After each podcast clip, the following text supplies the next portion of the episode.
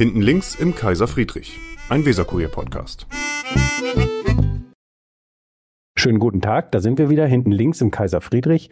Mein Name ist Michael Brandt, ich bin Chef vom Dienst beim Weserkurier und ich habe heute als Gast Bitja Menzel bei mir. Schönen Ja. guten Tag, Frau Menzel. Hm, Hallo, ich freue mich sehr. Schön, Sie zu sehen. Frau Menzel, in einem Bericht unserer Zeitung haben Sie sich 2022 mal als Politik-Nerd bezeichnet. Ne? Sind Sie das noch?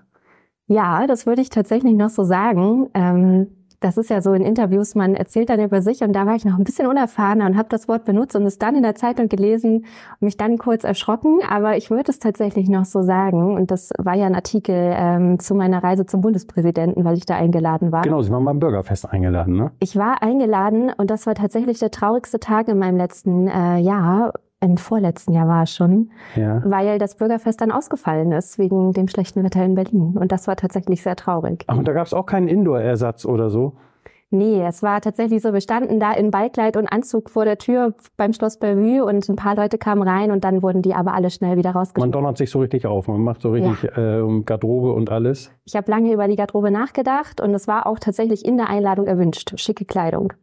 Okay, weil es ist ja auch ein relativ einmaliges Erle- Erlebnis. Haben die sich hinterher nochmal gemeldet? Gibt es nochmal einen neuen Anlauf oder so? Die haben sich nochmal gemeldet. Äh, Wir wurden tatsächlich letztes Jahr, also ein Jahr später, auch nochmal eingeladen und dann konnte ich nicht wegen der Beerdigung im Familienkreis. Okay, also doppeltes Pech dann. Doppeltes Pech. Das war sehr traurig. Trotzdem ist ja alleine schon die Einladung eine Würdigung. Ne? Weswegen sind Sie eingeladen worden zum Bürgerfest? Ja, das war tatsächlich ganz schön. Ich habe ja vorher, bevor ich jetzt in die Bürgerschaft eingezogen bin, vier Jahre ehrenamtlich Politik im Beirat Neustadt gemacht. Sie sind für die Grünen im Beirat Neustadt gewesen, ne? Genau, vier Jahre. Und das Bürgerfest hatte sich, glaube ich, in dem Jahr so ein bisschen auf diese Zielgruppe junge Menschen in ehrenamtlicher Tätigkeit eingeschossen. Mhm. Und da wurde ich dann für Bremen auserwählt. Aber das hat jetzt, das war auch teilweise Zufall, glaube ich. Ähm, Es gab ja viele engagierte junge Menschen auch zu dem Zeitpunkt im Land Bremen, aber ich hatte eben das Glück, dann ausgewählt worden Da waren sein. Auch vier, fünf äh, weitere Personen aus Bremen, die zu dem Bürgerfest eingeladen Genau. waren, ne? Dafür, mit so einer Gruppe dann. Ne? Genau. Haben Sie mit denen Kontakt gehabt dann vorher? Haben Sie sich gemeinsam vorbereitet? Oder? Nee, leider nicht. Ich glaube, wir hätten theoretisch auch einen Empfang gemeinsam in Berlin gehabt, in der Landesvertretung, Ja. aber da habe ich es auch nicht rechtzeitig hingeschafft. Es war alles etwas schade an dem Tag. Ja. Gehen wir noch mal ein Stückchen zurück. Sie sind gebürtig in Kaltenkirchen Nee, ich bin in Kaltenkirchen geboren, in Schleswig-Holstein. im Krankenhaus. Im Krankenhaus, Alles genau. klar. Nördlich von Hamburg. Ja, genau. Ähm, mein Heimatort ist tatsächlich aber ein sehr kleines Dorf in Schleswig-Holstein, wo es eben kein Krankenhaus gibt. Äh, äh, Rossdorf heißt das, aber das dürfte fast niemandem was sagen. Das sagt mir definitiv überhaupt nichts. Sagen Sie mir mal drei Sätze über Rossdorf. Äh, Rossdorf hat 400 EinwohnerInnen, keine Ampel und der Bürgermeister ist Landwirt. Das erzählt, glaube ich, ganz gut die Geschichte von Rossdorf. Das hört sich sehr gemütlich an. ja, das ist es. Und dann haben Sie aber Rossdorf, ähm, Sie haben die Schule dann in Elmshorn besucht, wo Sie Abitur gemacht haben Mhm. und sind dann weitergezogen nach Rostock. Das heißt, Sie haben immer so einen Bogen rumgemacht nach oben Hamburg. Wollten Sie nicht nach Hamburg? Ja, tatsächlich habe ich das. Also ich habe wirklich die Nordrunde gedreht, äh, wobei Niedersachsen habe ich auch ausgelassen, aber die anderen äh, drei Nordländer habe ich tatsächlich besucht und länger bewohnt. Und dass ich Hamburg ausgelassen habe, hat keinen speziellen Grund. Keine Antipathie gegen, weil, weil die, die Großstadt Hamburg ist ja da praktisch in Wurfweite. Ne? Das stimmt, ich war auch oft in Hamburg, aber gewohnt habe ich dann. War Ihnen das zu groß oder war das keine bewusste Entscheidung? Im Verhältnis zum Heimatdorf war es Weil wenn man definitiv- aus Rossdorf kommt, dann kann ja das schon so ein bisschen schocken, ne? Ja, äh, tatsächlich. Ähm, nee, aber zu groß würde ich nicht sagen. Ich fühle mich schon wohl auch in Städten. Ja. Sie haben dann in Rostock Politik und Kommunikationswissenschaften studiert und haben dann in Bremen etwas gemacht, was Sie mir erklären müssen. Sie haben in Bremen weiter studiert komplexes Entscheiden. Genau. Was ist das? Und Ja. was macht man damit? Eine gute Frage, die ich schon oft gestellt bekommen habe. Ähm, komplexes Entscheiden besteht eigentlich aus mehreren Gesellschaftswissenschaften. In dem Fall waren es Philosophie, Recht, Jura und Politik. Nee, Recht und Jura sind das gleiche. Was war denn das dritte? Wirtschaft, genau. Ja. Dann Wirtschaft, also diese vier Bereiche, die man tiefergehend beleuchtet in dem Studium. Und für jemanden, der dann im Bachelor Politik und Kommunikation gemacht hat, war das eigentlich nochmal ein schöner Aufsatz, weil man die anderen Wissenschaften noch tiefergehend kennenlernt. Und der Sinn vom Studium ist eigentlich, dass man viele Perspektiven von gesellschaftlichen Entscheidungen und Entwicklungen kennenlernt. Also es geht nicht zwingend um äh, extrem komplizierte Fragestellungen, sondern auch darum, unterschiedliche Perspektiven einzunehmen. Genau, das hat mich total gereizt. Und Sie sind dann im Anschluss in die Praxis gegangen und haben das dann angewandt, was Sie da gelernt haben. Ja, auf jeden Fall kann man das so sagen. Also meine Kommilitoninnen sind in ganz unterschiedlichen ähm, Organisationen und an ganz unterschiedlichen Orten gelandet. Aber ich habe mich entschieden für die Agentur Ecolo hier in der Bremer Innenstadt und das hat auch total gut gepasst. Also ich habe da Projektarbeit in ja vor allem nachhaltigen, ökologisch orientierten Projektarbeiten gemacht und da passt es auch tatsächlich ganz gut, weil man immer wieder auf Situationen stößt, wo es eben gut tut, mal die wirtschaftliche Perspektive oder mal die philosophische Perspektive oder mal die rechtliche Perspektive zu beleuchten und man tatsächlich auch zu Menschen in unterschiedlichen Kontexten ganz guten Draht entwickelt. Was ja auch so ein bisschen vorbereitet auf die spätere Beiratsarbeit, ne? weil Sie haben sich zum Beispiel beschäftigt mit Hochwasserprojekten wo es ja dann auch direkt äh, mit Starkregenprojekten, ähm, wo es ja dann auch direkt in den in Gespräche mit den Leuten ging. Ne? Genau, also Beteiligungsmanagement zum Beispiel war immer ein großer Schwerpunkt in diesen Arbeiten. Also die fachliche Ebene quasi an die Menschen zu bringen, die irgendwie in ihrem Alltag, in der Realität damit umgehen müssen. Und das hat mir wie, wie ist das denn gewesen? Wenn, wenn die Leute kommen und sie haben jetzt Starkregenereignisse hinter sich, äh, zum Beispiel in Blumenthal oder so, und sind dann total auf dem Baum, weil bei ihnen ist wieder der Keller abgesoffen und äh, das nervt nicht nur, sondern das kostet ja auch Geld und das kostet auch äh, wirklich Ausdauer. Und dann treten ja auch Emotionen zutage. Da ist man ja dann auch sauer und äh, da ist man ja auch nicht unbedingt immer gewillt, sich die andere Position anzuhören. War das schwierig? Nee, in meiner Rolle war das tatsächlich nicht so schwierig, weil ich ja oft moderierend im Raum saß und an den Tischen saß und die verschiedenen Perspektiven so ein bisschen aufsaugen konnte. Also es ging dann ja nicht gegen mich in dem Fall.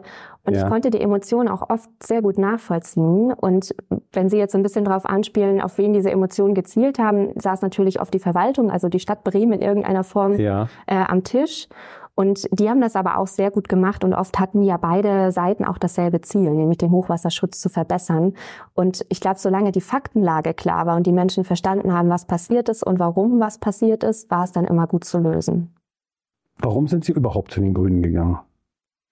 Ähm, ich bin tatsächlich erst in Bremen der Partei beigetreten, als ich nach Bremen gezogen bin, lange okay. nicht, ja. weil ich auch in den Politikwissenschaften immer so ein bisschen diesen Drang zur Neutralität hatte. Ähm, Als Journalist kann ich das verstehen, kann ich nachvollziehen. genau, so ging es mir auch eine Zeit lang. Und als ich dann aber hier in Bremen gewohnt habe, war das gerade die Zeit, als Trump Präsident geworden ist, als immer mehr klar wurde, dass das Klima sich verändert und zwar zum, zum sehr schlechten. Und ich habe mich eine Zeit lang auch viel mit Ernährungsfragen auseinandergesetzt. Das mache ich ja gerade auch immer noch in meiner Rolle im Parlament. Hm. Und das waren alles so Punkte, wo ich gemerkt habe, ich will mich irgendwie stärker positionieren in der Gesellschaft. Ich will irgendwie einer bestimmten Stimme mehr Gewicht verleihen. Und das hat mich dann von den Grünen gebracht. Haben Sie das so aus Sympathie entschieden oder haben Sie da eine, mit dem wissenschaftlichen Hintergrund eine nüchterne Analyse betrieben und äh, haben Kreuzchen gemacht? Ich glaube beides so ein bisschen. Also klar habe ich mir auch die Fakten angeschaut, wie es ist und wer darauf die besten Antworten hat, also welche Partei da geeignet ist, die ja. Konflikte, die wir haben, zu lösen. Aber es war schon auch eine Bauchentscheidung. Ich habe immer grün gewählt. Also ich habe tatsächlich bis dahin auch nie was anderes gewählt und habe gemerkt, ich habe einfach eine sehr große Sympathie für diese Partei. Und wie war dann Mitglied werden in der Partei? Kann man ja auch ganz anonym. Dann kann man ja im Zweifelsfall auch online oder man schickt dann einen schriftlichen Aufnahmeantrag hin und kriegt dann eine Bestätigung und dann kriegt man ganz viel Post, wird ganz viel eingeladen. Wie ist dann die Entscheidung gelaufen, sich tatsächlich dann auch in der Partei zu engagieren? Ja, das ist das Schöne an Bremen. Man hat hier sehr direkten Kontakt zur Politik. Und in der Neustadt bin ich einfach irgendwann direkt am Anfang nach meinem Eintritt in die Partei mal zu einem Stadtteiltreffen gegangen. Mhm. Und da waren eben sehr nette Menschen, die mich auch total gut empfangen haben und mir mal erzählt haben, wie Politik auf Beiratsebene in Bremen funktioniert. Also was überhaupt diese Strukturen sind, wie das zusammenhängt mit der Landes... Die Sie ja damals auch nicht kannten als ortsfremde Beiräte sind ja dann was Neues, ne? Genau, ich wohne erst seit sieben Jahren in Bremen, was auch schon für mich eine ganz schön lange Zeit ist, weil ich vorher ja auch viel umgezogen bin, aber zu dem Zeitpunkt kannte ich die Beiratsarbeit natürlich noch nicht. Ja. Genau, und dann haben die mir das erklärt, wie das funktioniert und mich auch ziemlich direkt schnell gefragt, weil ich glaube, die, die Wahlen in Bremen waren ein Jahr später nach meinem Eintritt, ob ich nicht Lust hätte, auf Beiratsebene zu kandidieren. Und das habe ich dann gemacht. Dann sind Sie 2019 in den Beirat Neustadt eingezogen. Genau. Haben dort äh, bis jetzt zur Bürgerschaftswahl äh, im Beirat gearbeitet, ehrenamtlich. Genau, vier Jahre lang. Der Beirat ist ja, der, die Neustadt ist ja praktisch wie eine mittelgroße Stadt für sich mhm. genommen von der Einwohnerzahl. Mhm. Das ist ja, das ist ja ein ziemlicher Trumm. Ähm, Welche Sachen haben Sie da vorangebracht oder welche Sachen haben Sie bewegt, in, wenn Sie jetzt zurückschauen? Und welches, welches waren, die, waren die Kernthemen in diesen vier Jahren? Was fanden Sie spannend? Was fanden Sie befriedigend? Ja, da musste ich jetzt fast erstmal eine Minute nachdenken. Es gab wirklich viel in den vier Jahren. Also es gibt in der Beiratsarbeit ja immer so diesen Pflichtteil. Man kriegt unglaublich viele E-Mails für ein Ehrenamt. Das ist echt nicht ohne. Also ich betreue auch jetzt immer noch Beiräte und kann das äh, gut nachvollziehen, dass es ehrenamtlich gar nicht immer leicht ist, das gut zu erfüllen. Also man arbeitet Bauakten ab zum Beispiel, war ich in einem mhm. Bauausschuss. Das war natürlich ein Hauptteil der Arbeit. Und dann gab es aber immer wieder so Highlights. Also das Haché-Gelände zum Beispiel war gerade ja. in vollem Gange. Das Kornquartier wurde gerade geplant. Und die Platandebatte hat uns auch immer noch eingeholt, obwohl man ja. meinen könnte, die ist ja auch schon ein bisschen älter. Wobei das aber ja nicht so aus Ihrer Sicht so richtig befriedigend gewesen sein kann, die Platanendebatte. Ja, ich bin zu einem Zeitpunkt in die Politik auf der Ebene gekommen, als eigentlich dieser Dialogprozess ja schon ziemlich abgeschlossen war. Ja. Das ging ja schon wirklich. Zu Ungunsten der Platanen. Genau, zu Ungunsten der Platan, aus guten, nachvollziehbaren Gründen, äh, wie ich finde. Und trotzdem mussten wir uns auch in der Legislatur damit auseinandersetzen und hatten auch da die Initiative mehrfach im Beirat, haben nochmal die neuesten Studien äh, vorgestellt bekommen und hatten auch Hauke Krebs öfter im Beirat, der in der Verwaltung dafür mhm. zuständig ist.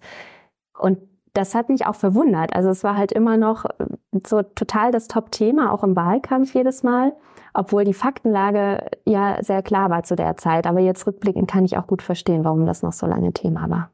Und können auch trotzdem Sie sagen, ähm, ich kann die Argumente der Behörde, äh, warum diese Platanen nicht stehen bleiben können, nachvollziehen. Ich halte das auch für gute Gründe. Trotzdem sagen Sie, Sie können auch den Zorn der Bürger nachvollziehen? Inzwischen kann ich den tatsächlich nicht mehr so nachvollziehen. Ich wohne tatsächlich direkt an der Stadtstrecke und okay. sehe diese Platanen auch jeden Tag und das sind tolle Bäume, die prägen einfach unser Stadtbild schon extrem. Aber wenn man sich mal anschaut, was für eine Gefahr hinter diesem, dieser Nichterhöhung vom Deich oder der Erhöhung mit Bäumen auf dem Deich, die da definitiv nicht hingehören, mhm. besteht, dann wünsche ich mir einfach, dass wir diese Umgestaltung der Stadtstrecke zügig und bald hinbekommen was wir ja vor Augen geführt bekommen haben, gerade in der jüngeren Vergangenheit, welche Probleme entstehen können oder noch entstehen könnten, wenn die Deiche nicht angehoben werden. Genau. Tatsächlich ändern sich die Berechnungen ja auch mit den Planungen äh, zur Stadtstrecke parallel immer wieder. Also wir hauen inzwischen noch einen Meter drauf auf den Deich, weil wir davon ausgehen, dass das Klima sich noch weiter verschärft und verändert und wir einfach diesen Schutz auch brauchen. Ja. War das eine gute Schule der Beirat für die Bürgerschaft? Ja, auf jeden Fall. Das kann ich bejahen und würde auch allen dazu raten, sich diese Ebene mal anzuschauen. Auch wenn man so ein Grundinteresse an Politik hat, ist es immer hilfreich, mal im Beirat vorbeizuschauen im eigenen Stadtteil. Und sich ruhig auch trauen, dahin zu gehen, weil es gibt ja immer wieder auch äh, Kandidaten, die auf der Beiratsliste landen, äh, weil die Parteien die Listen voll machen und dann mehr oder minder überraschend dann doch im Kommunalparlament landen. Das kann passieren. Doch, ich finde, das ist ein, eine tolle Aufgabe. Also ich habe ja gerade schon gesagt, neben einem Vollzeitjob ist es manchmal wirklich nicht leicht. Und ich glaube, da muss man die Beiräte auch noch besser unterstützen, ihre Arbeit auch gut zu machen. Also ich könnte mir da tatsächlich noch mehr Schulungen in dem Bereich vorstellen für Beiräte, um auch die, die Schwerpunkte der Arbeit besser zu setzen. Ähm, das hilft auf jeden Fall enorm. Man braucht eine Zeit auch, um sich reinzufinden. Und es sind viele Themen, mit denen man sich beschäftigt. Aber es ist eine total gute Schule. Und in Bremen kommt man eben auch relativ schnell dann in Kontakt mit der eigenen Bürgerschaftsfraktion, mit einer Ebene darüber. Ja. Das empfinde ich einfach als total äh, lehrreich. Gibt es denn auch Sachen, die für Sie frustrierend waren in der Beiratsarbeit? Ja, auf jeden Fall. Ähm, ich glaube, alle Beiräte beschweren sich des Öfteren über die eingeschränkten Einflussmöglichkeiten, ja. die man manchmal hat. Das ist ein ganz alter Hut. Das gibt es ja nun schon seit 30 Jahren. Absolut, aber das konnte ich auch gut nachvollziehen. Also gerade wenn so große Quartiere wie das Kornquartier oder das Haché-Gelände geplant werden, hat ein Beirat natürlich erstmal die Sterne in den Augen ja. und denkt sich äh, tolle Sachen aus, die man auf dem Gelände machen kann. Und dann kommt eben langsam die Realität dazu. Was ist ja. da überhaupt machbar? Und ich glaube, da ist es einfach wichtig, auch von Behördenseite einmal klar abzugrenzen, worum geht's hier eigentlich, wo sind ja. eure Einflussmöglichkeiten und wo könnt ihr aber auch einfach nichts machen. Das ist wichtig, sonst ist man frustriert. Ja. Und ist da, ist da was hängen geblieben an Frustration bei Ihnen? Nee. Wo Sie sagen, da hätte ich jetzt aber gerne noch mehr grüne Handschrift gehabt oder so? Nee, nee, also frustriert bin ich eigentlich immer nicht so richtig aus der Beiratszeit. Wie gesagt, so manche Prozesse sind auf jeden Fall verbesserungswürdig, aber ich, mir fällt da nichts ein, wo ich jetzt noch Grollen. Nicht, dass Sie gesagt haben, so jetzt habe ich aber die Nase voll, jetzt schmeiße ich die Brocken hin. Nee. So eine Situation hat es nicht gegeben. Nee. Die Grünen haben ja im Moment keine wirklich ganz leichte Phase. bundespolitisch und eigentlich in allen Ländern, in vielen Ländern. Ähm, auch das letzte Wahlergebnis war ja nicht so, wie man das eigentlich hätte ähm, sich erhoffen können von den Grünen. Verlieren die Grünen, was das Thema Ökologie angeht, im Moment so ein bisschen die Deutungshoheit? Nee, das empfinde ich nicht so. Das mag ein subjektiver Blick sein, aber ich glaube, wir sind da immer noch wir haben da immer noch die Kernkompetenz tatsächlich in dem Bereich und sind ja auch immer noch die Stimme, wenn man sich so bestimmte Entscheidungen auch auf Bundesebene anguckt, die immer wieder diesen ökologischen Aspekt auch betont und reinbringt und dafür sorgt, dass er überhaupt irgendwo auftaucht. Also ich mag mir immer nicht vorstellen, was passieren würde, wenn die Grünen in der nächsten Wahl nicht an der Bundesregierung beteiligt sind, weil dann fällt diese starke ökologische Stimme einfach auch weg.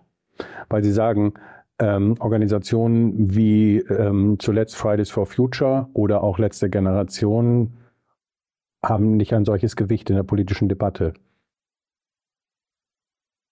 Wie meinen Sie das, dass wir Grünen das quasi auffangen, diese politische Nein, dass, äh, dass ähm, ähm, Organisationen, die bei Demonstrationen oder bei Aktionen großen Zulauf haben, ähm, aus ihrer Sicht in der politischen Debatte oder im Parlament, im Parlament halt nicht so eine Wahrnehmung haben. Ja, im besten Fall wäre es ja so, dass wir Grünen die Stimme dieser Bewegungen sind im Parlament. Und wenn man sich mal die Forschung zu Protest anguckt, ist es auch eine Notwendigkeit, dass solche Protestformen, die auf der Straße so ein bisschen radikaler wirken mögen, mhm. im Parlament dann eine in Anführungszeichen seriöse Stimme haben, die das Ganze dann auch verhandelt und zu Ergebnissen kommt. Und ich persönlich würde mir wünschen, dass wir stärker für diese Bewegungen einstehen tatsächlich. Ich gehöre jetzt ja auch eher noch zu den jüngeren Menschen in der Politik und ich kann diese Verzweiflung, die da auf der Straße ähm, vor sich hergetragen wird, total gut nachvollziehen. Das heißt, Sie sagen dichter ranrücken zum Beispiel an letzte Generation in Gesprächen und an Fridays for Future. Also in Gesprächen auf jeden Fall. Das müssen wir wirklich leisten, dass wir da im guten Kontakt bleiben. Das sind nicht meine Mittel unbedingt. Also ich bin ja im Parlament, weil ich eben nicht, weil oder weil ich einen anderen. Sie kleben sich nicht auf die Straße. Ich klebe mich selten auf die Straße, habe ich noch nicht gemacht. Gut. Ähm, gibt's in Frankreich zum Beispiel gibt es jetzt gerade eine Debatte über ähm, zusätzliche Atomkraftwerke. Ist das für Sie eine Grenze? Rückkehr zur Atomkraft, würden ja. Sie das mitmachen? Nee. Ich glaube, über den Punkt sind wir jetzt hinaus. Also wir hatten ja diese Entscheidung ähm, im letzten Jahr für unsere Atomkraftwerke noch verlängern und ich bin froh, dass es nicht gemacht wurde und ich bin auch froh, dass das Kapitel in unserem Land zumindest abgeschlossen ist. Sind Sie sicher, dass das abgeschlossen sind oder befürchten Sie, dass das auch nochmal wieder auf die Tagesordnung kommen könnte? Ich kann es mir wirklich. Es gibt ja immer wieder Stimmen, die dann sagen, äh, eine wirtschaftlichere Lösung wäre Atomkraft gerade aus bestimmten Lagern wird ja das immer wieder jetzt auf die Tagesordnung gesetzt. Sind Sie sicher, dass die Debatte ein für alle Mal vorbei ist? Ja, so wie Atomkraft heutzutage umgesetzt werden kann. Und ich glaube auch nicht, dass sich das perspektivisch so schnell ändert. Also es gibt ja Forschung zu sehr ja, innovativen Verfahren, aber ich glaube nicht, dass das eine gute und weise Entscheidung wäre, das jetzt rückgängig zu machen. Gut, kommen wir zur Bürgerschaft. War das geplant? Naja, was heißt geplant? Also Sie waren auf Platz 6 der Landesliste, also das war schon so ein bisschen geplant. Ja. Ähm, war aus dem Beirat heraus ähm, eine politische Karriere Ihr Wunsch? Also ich gehöre nicht unbedingt zu den Menschen, die sich immer in die erste Reihe drängen und äh, muss mich an, den, an das Amt tatsächlich auch manchmal noch gewöhnen. Aber ich wurde auch des Öfteren gefragt, ob ich mir das vorstellen könnte, ähm, diesen Job zu übernehmen und habe dann mich natürlich auch selber gefragt, will ich das? Also ist das was, ähm, was ich tun kann, was ich schaffen kann, was ich schaffen will? Und dann habe ich mich aber relativ schnell dafür entschieden. Das heißt, Sie hatten die Zuversicht in sich selber auch, dass Sie das, äh, dass Sie das hinbekommen. Ja. Ähm, am Wahlabend, wann war dann klar, dass Sie das geschafft haben? Relativ schnell dann, ne? Ja, im Prinzip mit Listenplatz 6 auch schon vor dem Wahlabend. War es auch schon vorher klar, Also unser ne? Ergebnis ja. war schlecht, aber so schlecht. So schlecht dann doch dann auch nicht. Ne? Genau, ja. Es liegt in Ihrer Hand, das dann beim nächsten Mal besser hinzubekommen für die nächste Wahl. Absolut, da trage ich jetzt eine Mitverantwortung. Was müssen Sie tun, damit es beim nächsten Mal besser wird? Das ist ja eine Frage, glaube ich, an der ich noch arbeite oder an der wir alle noch arbeiten. Also ich habe ja bestimmte Themenbereiche und zumindest für die habe ich mir vorgenommen, viel in Kontakt zu gehen. Sie haben äh, Stadtentwicklung, Bau. In der Deputation sind Sie auch äh, Vorsitzende der staatlichen Deputation. Genau. Ne? Ähm, sie sind für Ernährung, Petition und äh, Bürgerbeteiligung. Ne? Und Landwirtschaft. Und Landwirtschaft. Okay, das ist erstmal ein ziemliches Brett. Ja. Was liegt, ist Ihnen da am nächsten? Was ist Ihnen da am wichtigsten? Ernährung haben Sie vorhin schon erwähnt. Genau, Ernährung war so das, wo ich, glaube ich, den leichtesten Einstieg gefunden habe, weil ich bei der Agentur Ecolo das Forum Küche zum Beispiel mit aufgebaut habe in Bremen und die Akteure hier ganz gut kenne. Mm, Ernährung und Landwirtschaft gehört eigentlich ziemlich zusammen. Deswegen finde ich die beiden Bereiche total toll und freue mich, dass ich das mache. Bau- und Stadtentwicklung kenne ich eben aus der Beiratsperspektive schon ganz gut. Da saß ich in dem entsprechenden Ausschuss, wobei ich natürlich auch sagen muss, das ist jetzt eine ganz andere Ebene und Bau- und Stadtentwicklung äh, nimmt auch am meisten Zeit tatsächlich ein in meinem Terminkalender. In Bau- und Stadtentwicklung kann man aber auch die größten ökologischen Stellschrauben in der, in der Stadtgemeinschaft drehen. Oder ist das falsch?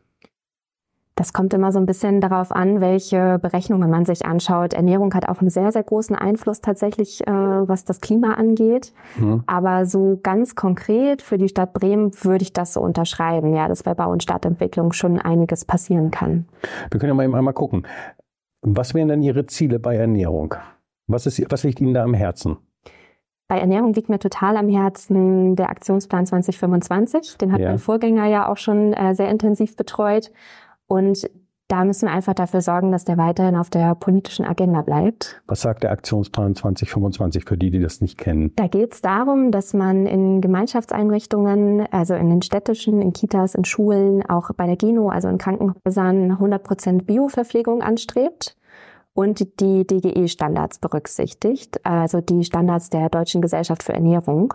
Im Prinzip kann man so zusammenfassen, dass wir eine gesunde, ökologisch wertvolle Verpflegung für alle Menschen in Land Bremen ermöglichen wollen oder in der Stadt erstmal. Haben Sie da Präferenzen äh, in Richtung vegan, vegetarisch äh, oder alles, was angeboten wird? Also da macht der Aktionsplan jetzt konkret keine Vorschreibungen. Ja, tatsächlich, und Sie privat?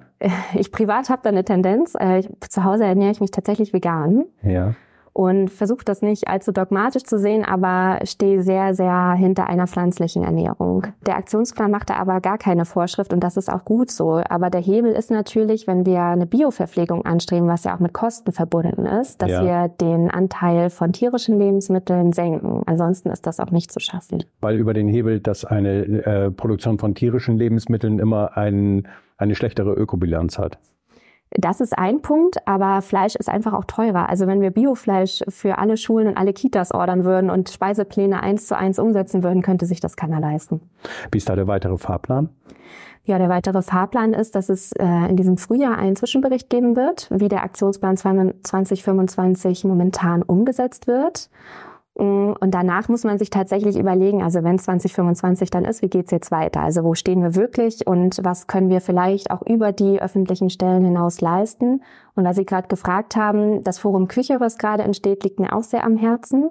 Das gehört quasi so ein bisschen zum Aktionsplan und das ist ein ganz toller Ort, der an der Volkshochschule gerade entsteht, also auch sehr niedrigschwellig, wo es darum geht, ähm, Menschen in der Stadt und gerade in den öffentlichen Küchen zu begleiten, in den Austausch zu bringen und ähm, ja auch mal nette Veranstaltungen zum Thema Ernährung zu machen.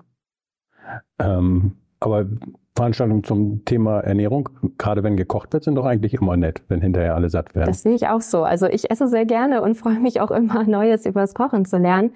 Es ist natürlich für die Menschen, die in dem Bereich arbeiten, auch nicht immer nur spaßig. Also man muss das ja auch so sagen, in Großküchen ähm, arbeiten die Menschen, haben auch schon genug so um die Ohren, haben auch Fachkräftemangel und müssen sich jetzt damit auseinandersetzen, wie schaffe ich es denn, noch gesünder, mit mehr Bio, mit mehr Frische zu kochen. Und dabei müssen wir die Leute auch unterstützen. Da gibt es schon ganz tolle AkteurInnen, die das ganz toll machen und auch gut umsetzen. Äh, aber trotzdem müssen wir da weiter auch hinterher sein und das begleiten. Das kommt ja auch immer schnell in so ein, in so ein Fahrwasser von, ähm, von Verbotsdiskussionen, hm. gerade was das Thema veganes, vegetarisches Essen oder andere Richtungen angeht. Ähm, so in die Richtung, dass ähm, wenn du äh, ökologisch bewusst handeln willst, ähm, dann darfst du grundsätzlich schon mal kein Fleisch essen. Irgendwie, das bist du schon mal auf der Verliererstraße. Das ist eher weniger hilfreich, oder? Ja, ich finde es tatsächlich auch wenig hilfreich, so in den Diskurs mit Menschen zu gehen.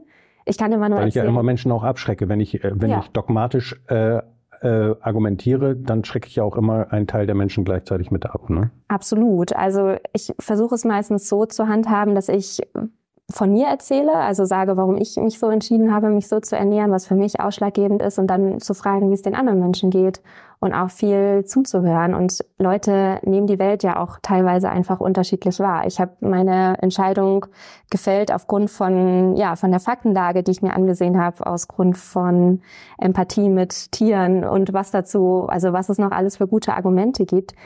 Aber andere Menschen mögen das anders sehen. Und das ist für mich auch erstmal grundsätzlich okay. Aber ich kann ja trotzdem versuchen, an Stellschrauben zu drehen, um es in der Gesamtheit nachhaltiger und ökologischer zu machen. Wie ist, da Ihre Zuversicht ausgeprägt? Kriegt man das hin bis 2025 alles Bio in den öffentlichen äh, Essensstellen? Ja, das ist eine gute Frage. Ich glaube, alles werden wir wahrscheinlich in dem Tempo nicht schaffen. Und es ist auch schon angestrebt, das Ganze ein bisschen zu verlängern. Corona hat uns jetzt auch nicht gerade geholfen. Also die Zeit war auch nicht leicht. Das war mitten in der Umsetzungsphase vom Aktionsplan. Jetzt fehlt noch das Geld im Haushalt? Jetzt fehlt das Geld im Haushalt und es ist auch mit großen Umstrukturierungsprozessen teilweise zumindest verbunden.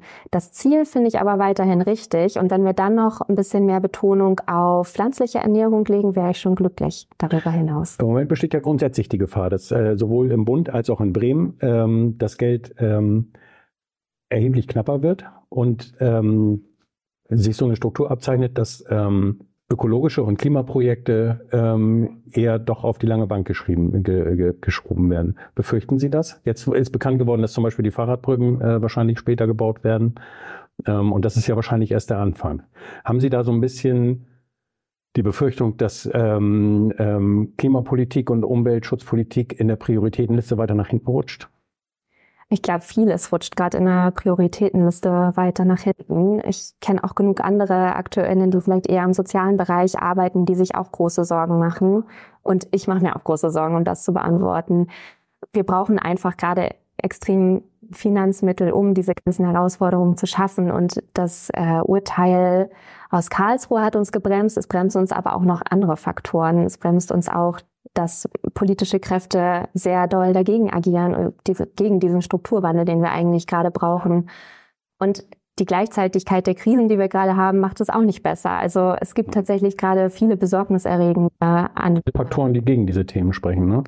Ja, aber dadurch werden sie nicht weniger wichtig. Also ich glaube, es gibt viel Gegenwind oder viele Hindernisse auf dem Weg. Und deswegen ist es noch wichtiger, dass wir uns darauf fokussieren und vielleicht auch manchmal ein bisschen pragmatischer an Themen gehen. Das finde ich zumindest schön, dass wir versuchen, die Dinge, die wir umzusetzen, dann aber wirklich mit einer ökologischen Brille umzusetzen und einfach bei den Prozessen, die wir ohnehin angehen, dass wir da wirklich darauf achten, dass es klimafreundlich, ökologisch und äh, sozial nachhaltig gemacht wird. Wenn Sie auch für Landwirtschaft zuständig sind, wie haben Sie die Proteste der Landwirte in den vergangenen Wochen wahrgenommen? Ja, das war natürlich ganz schön spannend für mich. Jetzt so auch so nach dem ersten halben Jahr ähm, mit der Rolle habe ich da natürlich sehr genau drauf geblickt mhm. und auch zwischen den Jahren ganz viel drüber gelesen und gehört. Und ich bin erstmal total dankbar, dass im Land Bremen der Kontakt mit dem Bauernverband so gut es wir ist. Also wir hier vor Ort hatten, glaube ich, eine gute Ausgangssituation. Hier gab es ja auch eine Demo, äh, ja. die ziemlich groß war, weil aus dem niedersächsischen Umland auch Landwirtinnen mit hierher gefahren sind. Das war dieses Treffen in der Überseestadt, ne? Genau, das ja. war in der Überseestadt ähm, vor der Behörde. Und ich kann den Frust tatsächlich nachvollziehen. Ich wäre auch frustriert, äh, wenn ich das ausbaden müsste, was in der Landwirtschaftspolitik die letzten Jahrzehnte so passiert ist. Hm. Ich glaube nur, dass der, dass die Darstellung des Anlasses gerade ein bisschen überspitzt ist. Also, dass die Landwirtschaft gerade sauer ist, liegt ja nicht daran, was die Ampel entschieden hat. Es hat eben das Fass zum Überlaufen gebracht und das kann ich sehr gut nachvollziehen. Das heißt, Sie sagen, die konkrete Entscheidung über Diesel oder ähnliches war nicht der Auslöser, sondern es ist Ausdruck einer generellen Unzufriedenheit, die sich da entladen hat. Genau, der Auslöser war es schon, aber eben nur aufgrund dieser generellen Unzufriedenheit, die es gab. Also die Landwirtschaft hat schon ganz lange zu knabbern, bekommt definitiv nicht genug Geld für das, was sie machen und haben einfach eine wichtige Funktion in, in unserem gesellschaftlichen System. Und wenn dann solche Entscheidungen so schnell, also so ad hoc kommen, ohne Vorbereitung, ist das natürlich total irritierend. Und dann kann ich auch verstehen, dass man wütend ist. Gehen Sie jetzt hin zu Landwirten und besuchen die und äh, sagen, erklär uns mal, wie deine Situation ist? Oder wie, wie gehen Sie mit dem Thema um? Genau, also wie gesagt, zum Bauernverband äh, habe ich einen ganz guten Kontakt und ich besuche auch landwirtschaftliche Betriebe und lasse mir das natürlich erklären, wie das funktioniert.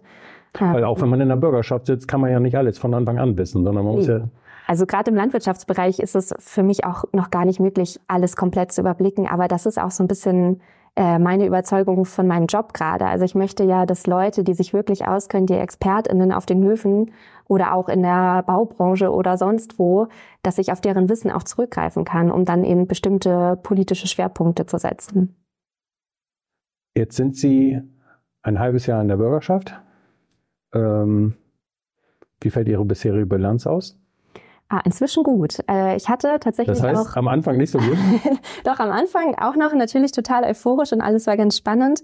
Und ich hatte zugegebenermaßen im Herbst mal so ein kleines Tief, weil es dann doch viel ist. Also Sie haben mir gerade auch gesagt, diese ganzen Aufgabenbereiche, äh, die ich hatte als neue, war, das war schon eine Menge. Und der Terminkalender war tatsächlich von heute auf morgen einfach voll.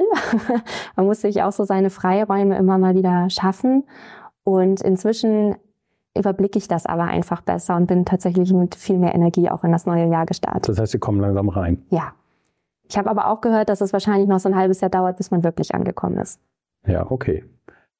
Ähm, wenn man Vitya Menzel googelt, ähm, dann ist das relativ einfach, weil Ihr Vorname ein ungewöhnlicher ist und ein relativ seltener äh, Vorname ist. Ähm, man stellt aber fest, dass Sie einen großen Bogen offenbar um soziale Medien machen. Ist das Absicht oder ist das Zufall? Hm, also inzwischen bin ich auf Instagram. Das habe ich das habe ich gesehen, ja. Ja, genau. Aber auch erst seit der Bürgerschaftswahl, also seit oder seit klar war, dass ich wahrscheinlich in die Bürgerschaft einziehe, weil ich das in ja. der Funktion tatsächlich auch wichtig finde, irgendwie präsent zu sein und von meinem politischen Alltag zu berichten. Ja. Und davor war ich ja, ich war auf Facebook meine Zeit lang angemeldet oder bin es immer noch, aber nutze es gar nicht. Und Twitter habe ich auch immer nur mitgelesen. Also ich habe tatsächlich ziemlich einen Bogen um soziale Medien gemacht, aber auch aus Gründen. Instagram nutze ich tatsächlich gerade sehr rege, aber ich finde nicht, dass man sich nur auf diese Welten konzentriert. Das dann aber als politische Plattform und nicht als private Plattform, ne? Ja, noch tatsächlich ja, wobei ich auch schon mal ein paar private Sachen teile, aber der Fokus liegt definitiv auf der Politik. Was macht Pitja Menzel, wenn sie sich nicht mit Politik beschäftigt? Am liebsten? Gerade kommt die Zeit ein bisschen zu kurz dafür, aber am liebsten gehe ich tatsächlich raus. Also ich bin super gerne viel draußen unterwegs und das ging mir in Bremen auch so. Wenn ich irgendwo an neuen Orten bin, habe ich immer das Bedürfnis, äh, loszulaufen. Also einfach ganz viel zu laufen und die Stadt zu erkunden. Und dann spazieren gehen tatsächlich, ja. zu Fuß. Das mache ich gerne, auf jeden Fall raus und auch gerne mal größere Wanderungen im Umland. Haben Sie vielen Dank. Ja, sehr gerne. Danke für das Gespräch.